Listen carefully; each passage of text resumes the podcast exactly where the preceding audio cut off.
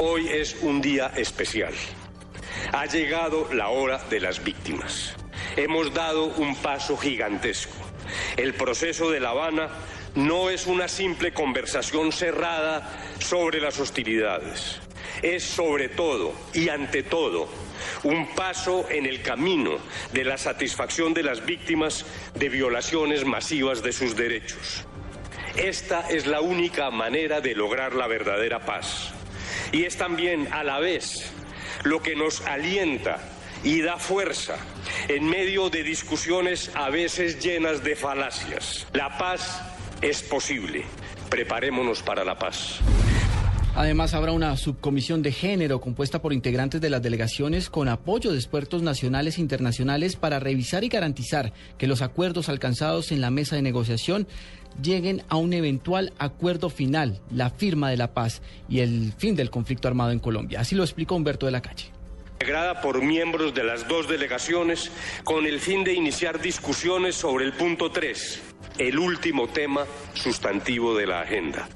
Queremos que mientras la mesa discute y avanza en el punto de víctimas, podamos en paralelo también avanzar en la preparación y discusión técnica sobre el fin del conflicto. El segundo, una comisión histórica del conflicto y sus víctimas, conformada por expertos, con el fin de orientar y contribuir a la discusión del punto quinto. En el próximo ciclo definiremos los detalles sobre el funcionamiento de esta comisión. Y el tercero, una subcomisión para asegurar que todo lo que hemos acordado y lo que vamos a acordar tenga un adecuado enfoque de género y brinde garantías efectivas para que las mujeres puedan gozar de sus derechos. Precisamente el gobierno acepta crear una comisión histórica de esclarecimiento del conflicto. En el comunicado que leyeron ambas delegaciones se señala que una comisión de víctimas irá a La Habana.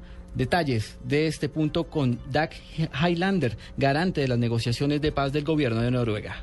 Las partes deciden crear una comisión histórica del conflicto y sus víctimas, conformado por expertos que no sustituye el mecanismo para el esclarecimiento pleno de la verdad que debe contar con la participación de todos y en particular de las víctimas.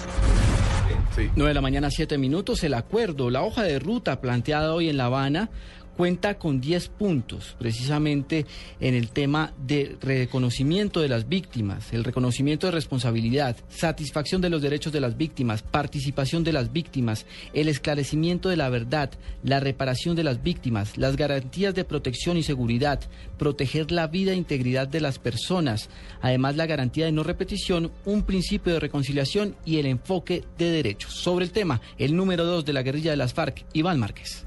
Pero lo incontrovertible de esta realidad encuentra redención en el propósito de enmienda. La paz está primero que todo y ella sabe perdonar. Sabemos del respaldo y la disposición de las víctimas y sus familiares a facilitar el acuerdo de paz. Las víctimas no son solo las de la confrontación armada los errores de la guerra.